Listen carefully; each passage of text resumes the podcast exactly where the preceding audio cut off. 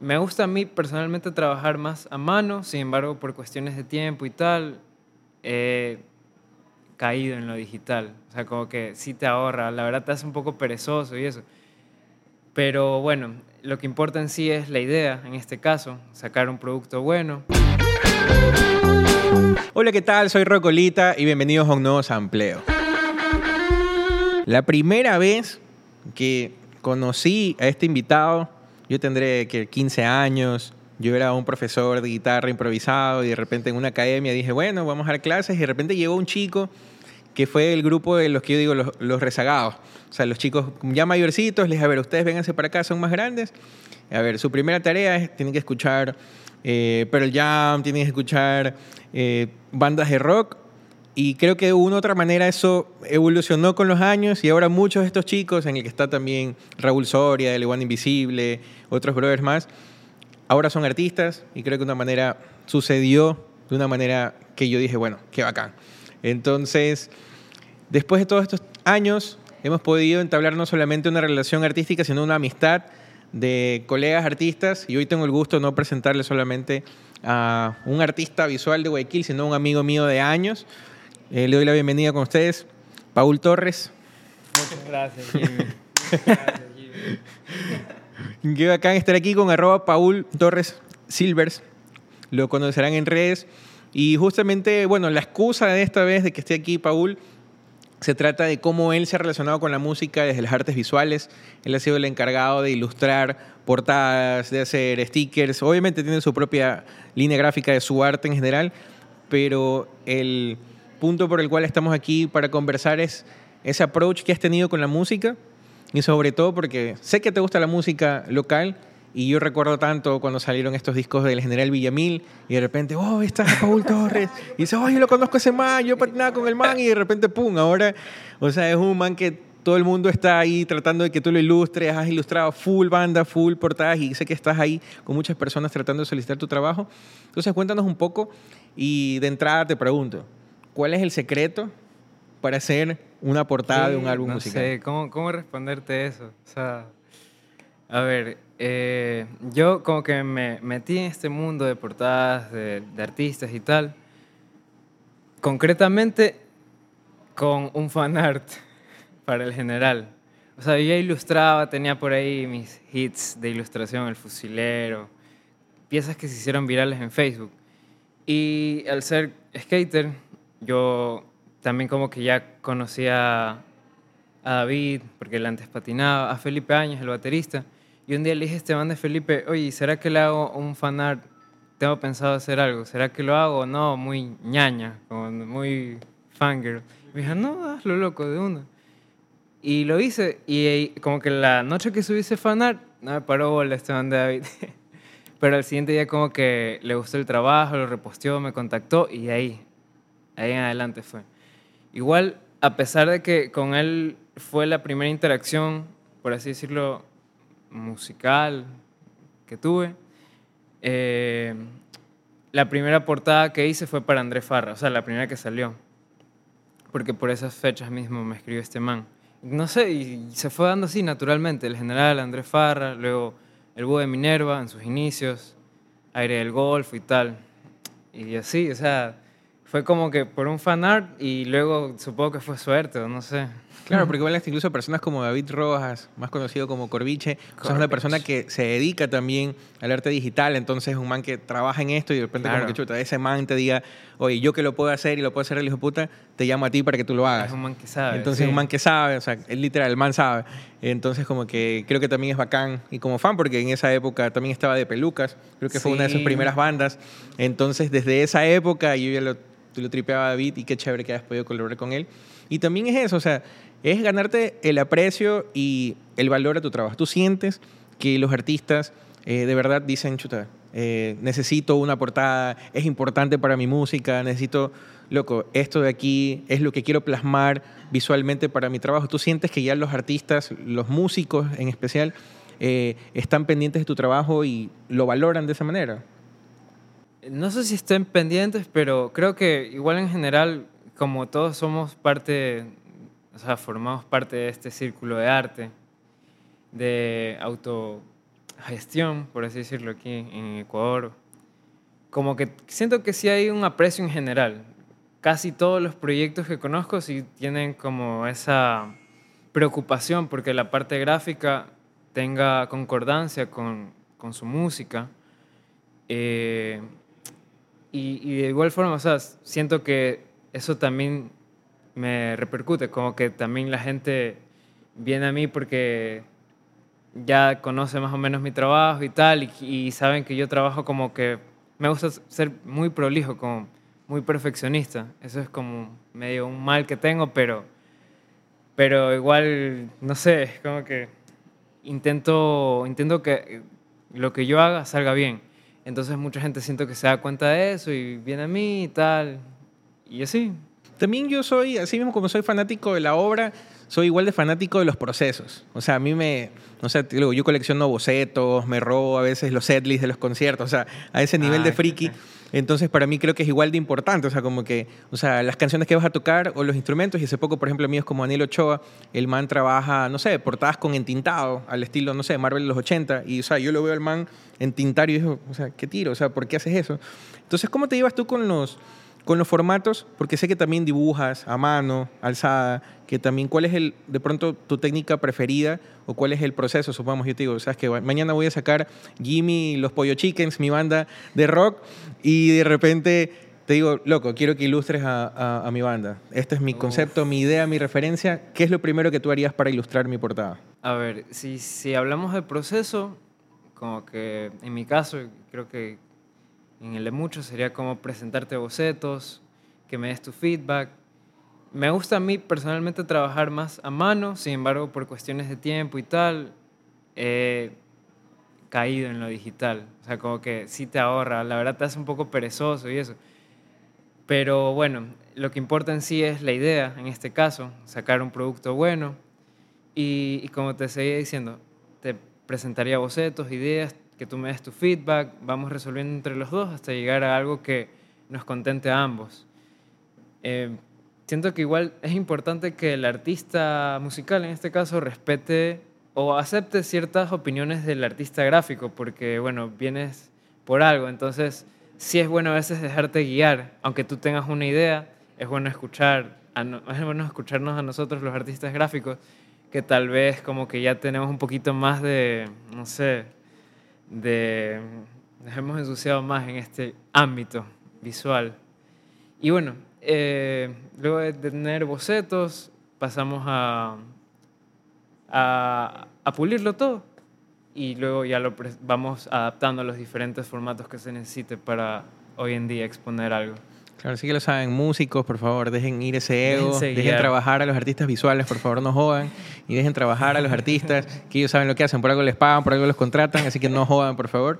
Y también, aparte de eso, está el trip de que, bueno, o sea, como yo siempre le digo a la gente que trabaja desde las artes visuales, digo, bueno, de pronto son tus clientes y no tienes, por ejemplo, en este caso con el General Villamil, me dices que, bueno, tú eras fan, hiciste un fan art y todo, y por eso te vinculaste, pero también está este trip de, no sé, de pensar que lo que tú estás haciendo de una u otra manera pueda competir con las cosas que están pasando actualmente.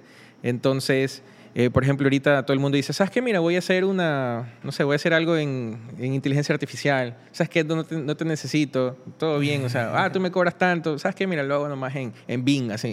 Entonces, ¿tú crees que hoy en día hay esto de, de que, ¿sabes qué? Mira, no, no, se, no se puede seguir trabajando como artista visual porque la inteligencia artificial es así algo abrumador?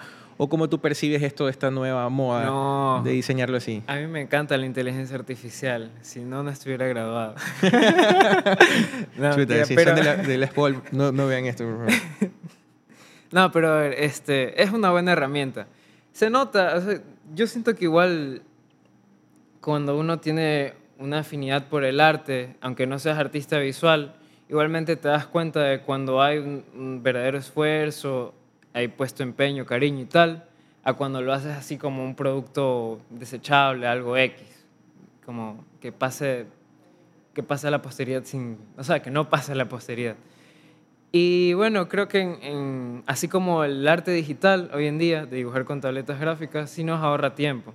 Por ejemplo, la portada de José Cordero, de Guerra, fue hecha en croma y el fondo es totalmente, te- totalmente hecho con inteligencia artificial. Eh, entonces, la cuestión es como tener criterios, saber de ilustración, saber algo de diseño, la parte gráfica, fotografía, y saber manejar estas herramientas ya conociendo el campo. Pero sí, o sea, la verdad no, no me preocupa como que la inteligencia artificial fuera a quitarnos el trabajo. No creo que eso pueda llegar a pasar. Claro. O sea, eso es importante porque también hay diferentes percepciones. Hay personas que les da miedo. Claro, es diferente. Ajá, sí. y por ahí vi algunos videos de, no sé, creo que era este expresidente Mujica que decía, bueno, o sea, es que, o sea, qué bacán que haya inteligencia artificial que haga el trabajo por nosotros, sino que nosotros no estamos lo suficientemente evolucionados como para saber que podemos sí. hacer otras cosas aparte de trabajar, producir y otras cosas. Al menos en mi caso no le tengo miedo. Exacto. Y también, eh, a veces, por ejemplo, trabajar con músicos también se podría decir que trabajas, esos son tus clientes, Ajá. ¿ya? Entonces no hay como que una obligación así como que puntual de hacer algo con un gusto específico, pero también, no sé, durante todos estos años está también esto de poder decir, oye, ¿sabes qué? Tengo portadas o tengo bandas o tengo, no sé, durante años crecí escuchando música. No sé qué música, por ejemplo, local te influenció, si escuchaste, ibas a conciertos. ¿Cuáles fueron estas bandas que tú dijiste, oye, hay música local en este país? A ver, las que como que más han marcado mis eras, desde que era peladito hasta ahorita. Eh, Lola Boom, El General, las típicas acá. Luego La Madre Tirana, Las Rosas de Hiroshima. Porque todas estas bandas siento que tenían... A mí me llama la atención primero un proyecto musical por la parte visual. Es que no lo puedo evitar, pero siempre como que me fijo más en los que tienen... Como que son poderosamente atractivos visualmente. No sé si lo que acaba de decir está bien Claro. sintetizado, pero bueno. Entonces, Como una estas- sinestesia, así, como Ajá. que, ah, mira, esa imagen me produce un color o un sabor. Eso, entonces como que estas bandas han sabido llevar bien esa parte. Así que ahorita me estoy olvidando de algunas, Chloe Silva también. Pero como que los proyectos que más me por los que más en los que más me he sumergido han sido los que de plano te enseñan algo así impactante en sus portadas, en su, sus presentaciones en vivo, todo, todo, como que manejan la línea visual de forma top. ¿Y hay alguna portada que tú recuerdes como que, mira, esta portada... Por ejemplo, yo recuerdo algunas portadas de, no sé, hasta incluso como con películas ecuatorianas, o sea, no sé, hay como que estas escenas, no sé, de ratas, ratonas y rateros, que son como que escenas históricas de una u otra manera, pero también en portadas, de pronto hay una portada local de una banda independiente ecuatoriana que tú digas, oye, ¿sabes qué? Esa banda, oye, vi eso, me llamó la atención y desde ahí me enganché. Ay, déjame ver. Por ejemplo, el Labún, yo recuerdo, el, por ejemplo, el Tristes Trópicos. Para mí Es fue esa, buenísima. esa portada. Fue un edificio en el centro que es por mi casa, Ah, mezclado es con otras el cielo. cosas. Ese es el ci- cielo. Ajá. Este, ah, no, no, perdón, sí. El Tristes Trópicos. Sí, sí, es Tristes Trópicos. Este, ay, no sé, loco. Una portada, ahorita no, no me salió. Todavía está en la máquina camaleón, me acuerdo, no sé, era amarilla o roja. Bueno, tantos colores que han sacado estos manes, pero siempre como que las portadas han sido, o sea, súper interesantes. Y yo recuerdo esas también las portadas, creo que las que más me gustaron a mí fueron las de Dapao. O sea, siempre me gustaron, así como que, oye, estos manes, qué trip. De ahí después el Labún yo creo que sacó algunas portadas medio, medio, no sé, raras, que- como que, no sé, como que... Creo que no todos las podemos entender. que Exacto, o sea, de pronto que es totalmente subjetivo. Exacto. Entonces yo creo que la subjetividad de cada uno es importante. A mí lo que me voló la cabeza en cuanto a la escena musical fue cuando descubrí el trabajo de Sebastián Balbuena, el que hace los videos animados de La Madre Tirana. O sea, descubrir como desde sus videos animados, sus portadas. O sea, siento que es un man bastante completo porque aparte tiene un proyecto musical, Pánico. Entonces ese man como que sí, ves, esto es Ecuador, no puede ser. Wow, ese man sí me... Claro, incluso Me hasta yo más. recuerdo tanto la portada del disco Señales de Pánico, el 2017. Yo dije, wow, o sea, parece una portada como que de anime y el Sí. primer track de ese disco se llama Ausente, que es como que con unos, con unos samples de, de Nebot así en la asamblea y música de fondo. Entonces no solamente es como que es un ensayo sonoro, visual. Entonces Sebastián Malbuena, y que mencionas también la Madre Tirana, que ha trabajado con ellos, o Con sea, el me parece... teléfono, la madre. Me parece increíble. Entonces es un man que, puta, ha camellado súper duro. Sí. Entonces, qué chévere. Y bueno, justamente mi siguiente pregunta era precisamente esos referentes. Entonces, saber de qué ese tipo de artistas te ha influenciado es increíble porque son locales. O sea, Sí, creo sí. que tú puedes ir a la ciudad donde viven los manes y decirle, ah, mira, este man vive acá. A diferencia de, no sé, artistas que viven a 10.000 kilómetros y que probablemente nunca vas a, a ver. Entonces, eso es muy bacán. También eh, quería preguntarte sobre el merchandising. O sea, yo soy un melómano que me gusta tener stickers, me gusta tener gorras, me gusta la camiseta, las medias, o sea, todo. eh, O sea, el pack completo. O sea, me encanta esa nota. Bien uniformado. Ajá, entonces como que me gusta tener eso y lo aprecio, digo, este es serigrafiado, esto de aquí es eh, térmico, tal nota, esto es relieve, esto es bordado. Cuéntame un poco sobre el proceso de lo tangible. O sea, porque una cosa es tu arte digital, ver tus ilustraciones, seguirte en Instagram, ver tus videos en YouTube, pero otra cosa es lo que tú produces, que es tangible. ¿Cómo te llevas con eso y qué valor le das, por ejemplo, a un sticker o a un póster o una camiseta, porque hasta sé que las etiquetas tienen tu nombre, tu marca. Entonces, ¿cómo te llevas con el formato físico y qué significa para ti lo tangible en tu arte? Es como, a ver, si lo mezclas, en este caso con la es- escena musical, es como llevarte un recuerdo más bacán. Digamos, vas a un concierto, típico que quieres llevarte algo del merch, pósters, camisetas, discos. Hasta es feo cuando no hay nada, como que no puedes llevarte algo de ese momento. Entonces siento que es, no sé, a mí me encanta también. Eh, y tal vez siento que en estos últimos años se le ha dado como más importancia a eso, a no solamente dejar tu, tu obra en la parte digital, ya sea musical o, o, o la parte de ilustración, sino también como llevarlo a más formatos, stickers, camisetas, y eso me parece muy bacán. Estoy seguro que va a seguir como mejorando, porque ya se nota en la calidad de, de las camisetas, de las impresiones, de stickers, como que ha ido sin duda creciendo de, de forma positiva. Y creo que va a seguir así. Claro, también hay una palabra que, no sé, a mí siempre me ronda, yo que me dedico a la comunicación y que soy un fan de ir a conciertos y todo este trip, siempre se habla sobre los mercados. Ya. Entonces, es como que de una u otra manera, por ejemplo, hace poco fui a una feria y tuve una, no sé, casi, casi convulsiono porque vi tantos stickers, tantas camisetas en un solo lugar que dije, chucha, tuve que salir, relajarme. O sea, vi Sí. tanta variedad de, de ofertas, de productos, pero también está la cuestión de las personas que lo compran. Entonces tú como una persona que ilustra y que trabaja con bandas, tú ves que ilustrar y trabajar con bandas y proyectos de música independiente lo ves como algo rentable, que eventualmente te podrías dedicar a esto, o tú crees que todavía falta mucho para poder decir, oye, sabes que voy a dedicarme precisamente solamente a ilustrar y darle este servicio a este tipo de, de con- de conjuntos musicales. Creo que aún no es totalmente rentable. Yo no lo siento así, pero creo que sí está encaminado a eso. Porque como que cada vez se le da más valor a esto. Y, aquí quiero sacar un- algo que tú alguna vez me dijiste, pero que a ti te dijo Daniel Ochoa. Que un artista gráfico tiene que tener al menos, no sé, ocho, siete formas de ingreso. Porque sí, aquí la verdad es que aún es difícil poder dedicarte a una cosa en específico si eres artista gráfico. Tienes que tener varias ramas. Y los mercaditos son como algo bacán porque mm, la gente va predispuesta ya a comprar. Entonces, y como cada vez hay más, se le da más espacio. Este, año he visto hartísimos mercaditos. Como que cada mes, al menos unos dos o tres. Y espero que siga así. Claro, eso es importante. O sea, yo también de Daniel Ochoa aprendí eso. Entonces aquí yo estoy ahorita podcasteando, trabajo por un cementerio, soy CM, hago 10.000 cosas y aparte le compro la- el pan a mi vieja. O sea, es como que, a- o sea, todo eso puede faltar, pero yo no puedo llegar a mi caleta sin el pan. O sea, mi mamá me bota de caleta. o sea.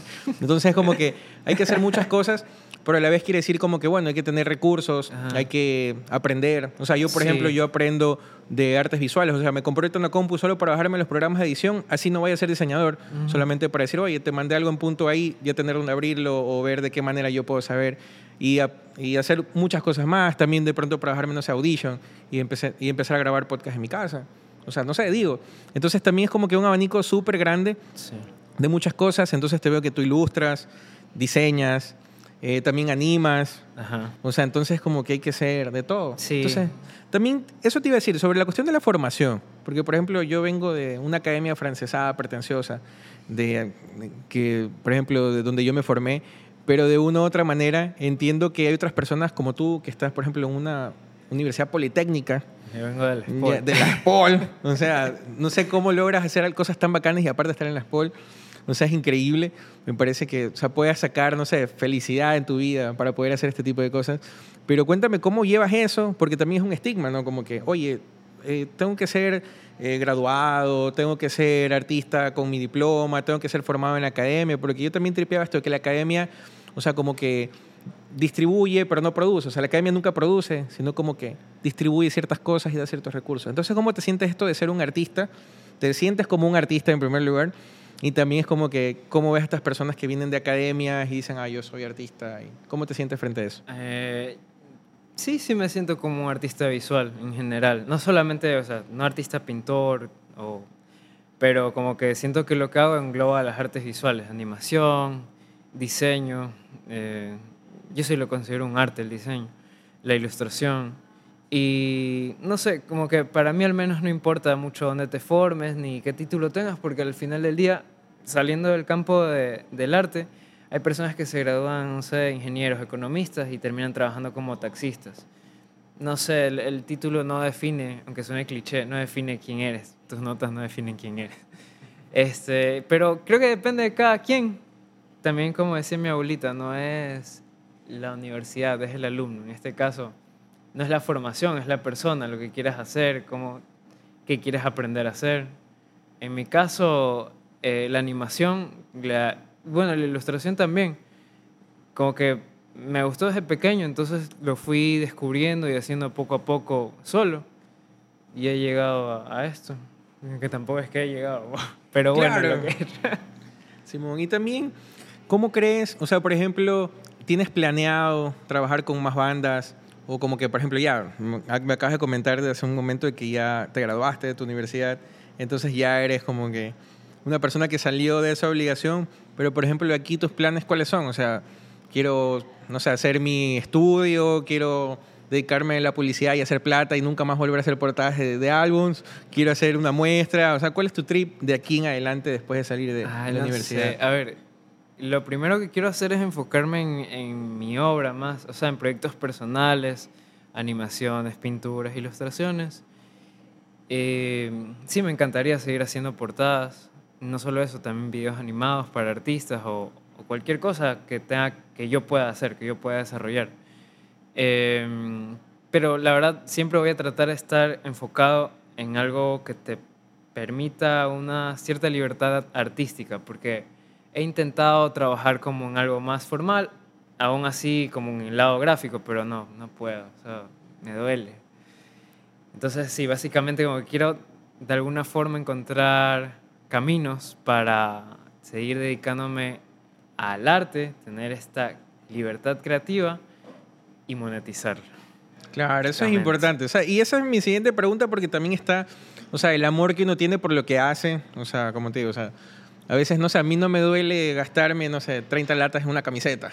Pero de repente me dicen, loco, tienes que comprar el periódico en 50 centavos. y Ya. puta, me duele. Así como que, chucha, no, no quiero comprar eso. Pero es como que también está la cuestión económica. Yo siento que invierto en muchas cosas.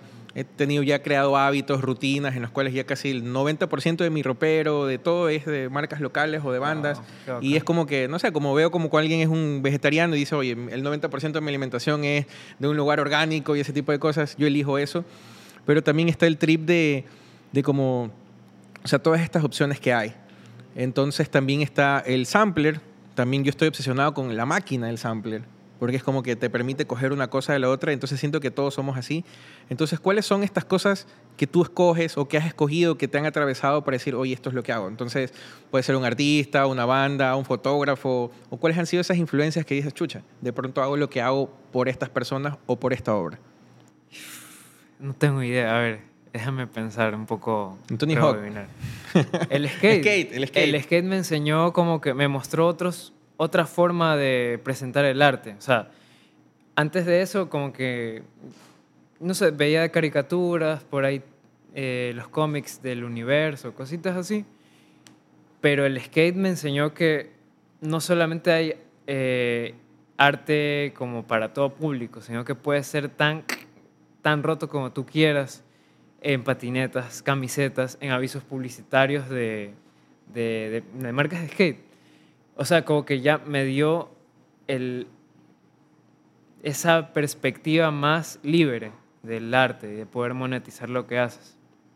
Creo que el skate influyó mucho en eso. O sea, de pequeño me gustaba dibujar el hombre araña, los Power Rangers, cosas así. Pero como patinar, hacer skate, me hizo querer yo también como que apuntar mi arte a que sea más loco, más extraño, o sea, no sé, como que ahí encontré un nicho de personas que disfrutan del arte, pero no sé, como más libre. Claro, incluso personas como las que mencionaste anteriormente, no sé, David Rojas, de Ah, sí. El General El Patina, Sí, no sí. sé, Julico de Armada, también yo lo he visto patinando, eh, no sé, otros artistas de bandas, no sé, se me ocurre. Felipe, Felipe. Áñez. Felipe, o sea, hay muchas personas que patinan, que están rodando y que de otra manera vienen del pavimento, o sea, de Es las verdad. calles. Hace poco hubieron unas exposiciones eh, de artistas en el museo.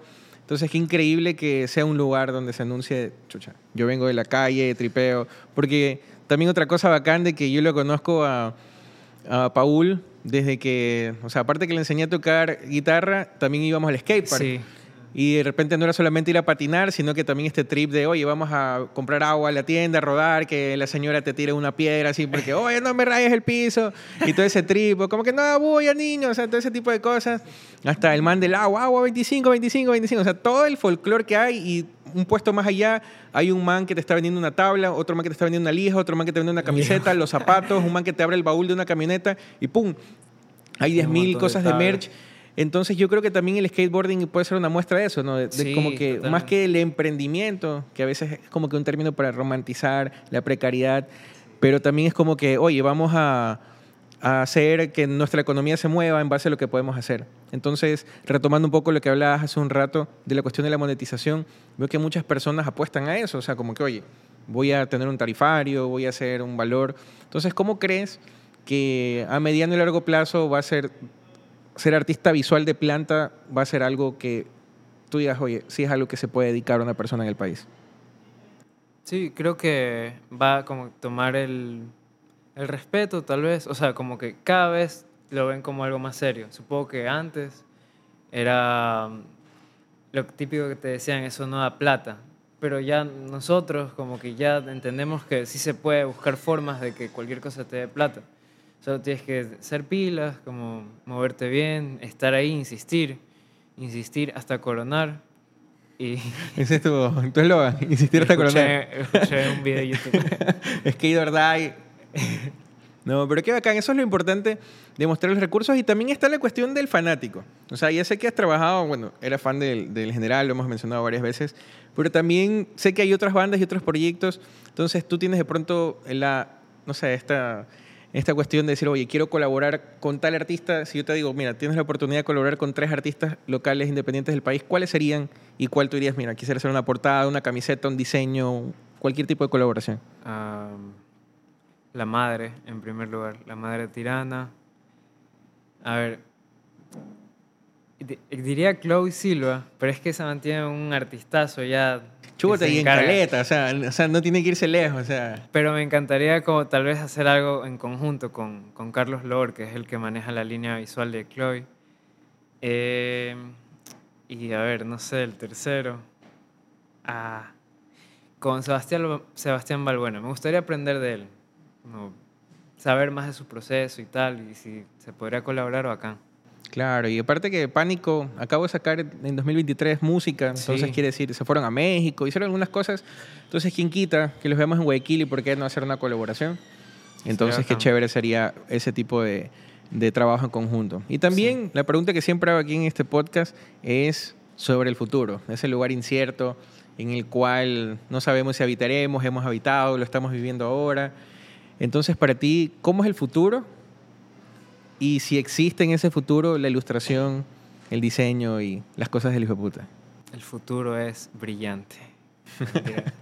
Sí, definitivamente va a seguir creciendo la cultura gráfica visual de ley. Eh, lo, he, lo he percibido este año, que ha habido más artistas, o sea, han emergido más artistas, más mercaditos, más proyectos musicales, más difusión sobre todo. Creo, creo que esa era la parte que faltaba. Gracias a personas como tú, como que esto se, se ha expandido, llega a más gente. Así que creo que que vamos para adelante bien. No, hasta ahora pienso eso. Y también otra pregunta antes que me olvide, porque también para mí esto del podcasting es algo, no sé, un sueño. O sea, en el trip de decir, oye, vamos a hacer un podcast, o sea, tener los recursos, el micrófono, el, el invitado, todo, me parece un formato increíble. Pero también, ¿cómo te sientes tú con el podcast? Y si es algo nuevo para ti, eh, has estado en otros podcasts, escuchas podcasts. Y porque también es como que, bueno, hace mucho tiempo yo no sabía que hacía podcast porque hacía un programa y lo subía y estaba grabado y la gente lo escuchaba y yo ahora sé que se llama podcast. No sabía. En esa época, no. Eh, Pero era, lo hacía en mi casa con un micrófono así de esa Pentium 3, o no sé, ni siquiera me acuerdo de ese tipo de computadoras que era. Pero, ¿cómo te ibas con el podcast y qué te ha parecido eh, estar aquí en este formato? En esa época era radio online. Claro, la radio online. Eh, My Insomnia, Escenario Rock. eh, estaba, chuta, ZZ Radio. eh, bueno, Plan Arteria tenía por ahí algo que también en línea y era como que, bueno, también había una disputa por ahí. Eso, eso, es- eso es material para otro podcast. Sí, definitivamente Pero, deberías. O sea, entonces, ¿cómo te llevas con este trip y si escuchas, recomiendas o para ti también es una exploración completa? En parte es una exploración nueva. O sea, sí, como que he participado en espacios así de panas, de gente que conozco cercana. Esta es la tercera ocasión, porque igual... O sea, si somos panas. Somos ah, ya, panas. Yo pensé que no me estabas considerando como pana. no, no, sí, perdón. no, pero este es el... este, pero, o sea, me parece bacán. Eh, no escucho mucho, pero. Pero porque no he encontrado como que tal vez algo que me llame lo suficiente la atención. Sin embargo, sí me gusta como poner videos, no sé, que te hablen sobre motivación, superamiento personal, cosas así. Pero Creo que va por ahí también. Escuchar a gente hablar me gusta. Entonces, no sé. Sentir la compañía de alguien haciendo las cosas. Exacto, eso. Sí, yo creo que ese es el valor del podcast. Ahí escuchando, a veces yo voy ahí sí por, por la calle, de repente escucho, por ejemplo, cuando vino Alcaloides, que fue un- es una de mis bandas favoritas, de repente buscando información encontré justamente un podcast de La Rosa Caracola y yo venía escuchando y decía, chuta, qué bacán, o sea, saber estos datos o esta información. Entonces para mí el podcast es eso, o sea, como Sí. que ese espacio en el que de pronto hablas de cosas que no hablas en otros. Ajá. Entonces, qué chévere, para mí un gusto tenerte aquí, como te digo, para mí no solamente un invitado, es un amigo y sobre todo que eventualmente espero, no sé, en algún tiempo, no sé, yo de hacer un dibujito, una ilustración y decirle, ¿qué te parece? O como que meterme ahí, no sé, o sea, siempre hay una forma de, de aprender. Sí, Entonces, de, sí. ver- de verdad, un gusto, loco, que hayas venido acá. Y para todas las personas que están escuchando, es Paul Torres, eh, ilustrador, diseñador, hace 10.000 cosas, pero sobre todo una persona que está vinculada con la música independiente de las artes visuales y un gustazo tenerlo acá. Así que esto fue El Sampler, mi nombre es Jimmy Sainz de Viteri, más conocido como Rocolita. Nos vemos a la próxima.